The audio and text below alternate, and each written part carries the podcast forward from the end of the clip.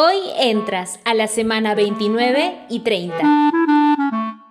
¿Tienes dudas, quieres consejos y saber todo lo necesario para que vivas tus espectaculares 40 semanas de gestación? Pues tranquila mamá, la tía te enseña. Calculemos, semana 29 y 30, séptimo mes y en el tercer trimestre. ¿Qué está pasando con tu bebé? En esta etapa el bebé crece a un ritmo acelerado. Semana a semana va ganando aproximadamente 200 gramos y es ahí donde te das cuenta que tu pancita no dejará de crecer. En este momento los huesos del bebé están completamente desarrollados y tienen una forma muy bien definida, pero permanecen blandos y flexibles ya que el proceso de la osificación aún está produciéndose. De los sentidos más desarrollados en este tercer trimestre es el oído. Sigue distinguiendo diferentes voces y hasta los ruidos externos. Por eso es que se sigue recomendando que no pares de hablarle y ponerle música si quieres. ¿Has oído hablar de colocarle música clásica a tu bebé? La tía te enseña con doctora Bérgica Martínez, ginecóloga y obstetra. Muchos investigadores aseguran que los niños que escuchan eh, música clásica intraútero son niños que se relajan, al momento de nacer lloran menos y duermen mejor, ya que estos son efectos positivos de la estimulación con música. Regular su frecuencia cardíaca, lo que permite que se oxigene mejor las células y que por lo tanto también el cerebro se forme de forma más completa y saludable. Eh, produce endorfinas tanto para la madre como para el bebé. Por ello podemos decir que la música es el prelenguaje que permite crear un puente afectivo entre la madre y el nuevo ser. Recuerda que en el episodio pasado la ginecobstetra nos comentó que la posición del bebé aún está definiéndose en estas semanas, pues aún le queda mucho espacio para poder moverse. La pregunta es, si tu bebé va creciendo dentro del útero, ¿el líquido amniótico va reduciendo?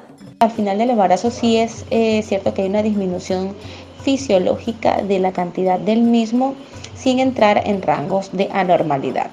Un líquido amniótico en volúmenes normales le va a permitir eh, un desarrollo final del bebé y un trabajo de parto adecuado. Ahora, ¿qué pasará contigo? Si tu bebé sigue creciendo cada semana, obviamente tú subirás más de peso y debido al volumen de tu pancita seguramente habrás cambiado tu forma de caminar. O bien estás hacia adelante o bien hacia atrás. Y vas a tener que mantener una muy buena postura porque es fundamental que evites esos dolores de espalda. Hablando del tamaño de tu barriga, algunos relacionan que su forma y tamaño es porque el bebé será una niña o un niño. ¿Realmente a qué se debe la forma de tu pancita? La tía te enseña con doctora Bérgica Martínez, ginecóloga y obstetra. La forma de la pancita de las mamis embarazadas va a estar dada por la posición que tiene el feto dentro del útero. Su bebé está de forma cefálica, es decir, su cabeza está en la pelvis materna, van a tener una eh, forma un poco más regular.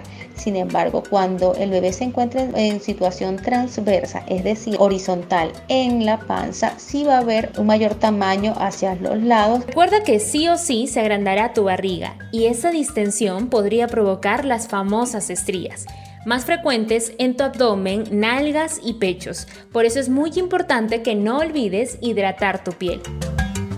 Otro consejo que he leído es que evites las gaseosas o agua con gas, no porque le haga mal a tu bebé, sino que estas producen flatulencias y a estas alturas los gases podrían producir tanto dolor como una posible contracción.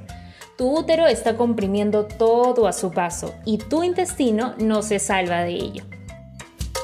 Por otro lado, puede que ya te esté llegando información de que es importante que tengas cursos de preparación al parto o también llamados psicoprofilaxis. ¿En qué ayuda esto y cuándo es idóneo empezarlo? Escuchemos a la doctora Martínez. Importante porque se le brinda apoyo emocional a la gestante y a su pareja, permitiéndole disfrutar de la llegada de su bebé sin temores ni ideas negativas. El ideal es iniciarla entre el cuarto y el quinto mes, inclusive en el sexto mes también eh, se puede iniciar con la finalidad de que la paciente vaya conociendo su cuerpo, vaya reconociendo los cambios físicos que se están produciendo en él y cuál es la mejor forma de sobrellevarlos, cuáles posiciones puede adoptar, cuáles se benefician, cuáles no, lo que le permitirá tener un mayor disfrute de su embarazo. ¿Y qué pasa con las mujeres que han tenido actividad física ardua en comparación a una embarazada que no le gusta hacer ejercicios? ¿El dolor de parto será diferente para ambas? Es muy conocido que las pacientes deportistas previos al embarazo tienen una actividad física de forma rutinaria, un mayor desarrollo de su masa muscular y una mayor resistencia de la misma. Es por ello que ellas se benefician en que pueden tener un periodo de hidratación más corto, una tolerabilidad al dolor y menor riesgo de tener parto por cesárea. Y por último, te hago una pregunta. ¿Serías capaz de comerte tu placenta? ¿Has escuchado de la placentofagia? Escuchemos a la ginecobstetra que nos explica qué es exactamente este término. El término placentofagia se define como comer la placenta después del parto.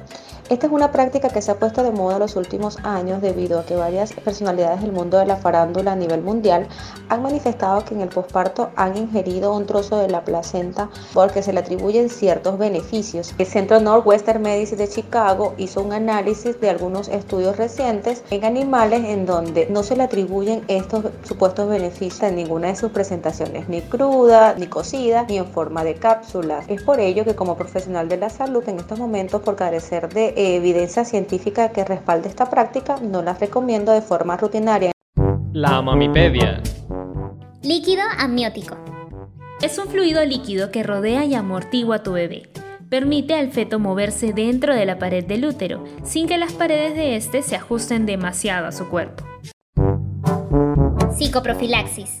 Proceso educativo para la preparación integral de la mujer gestante, durante su embarazo, parto y posparto. Placentofagia.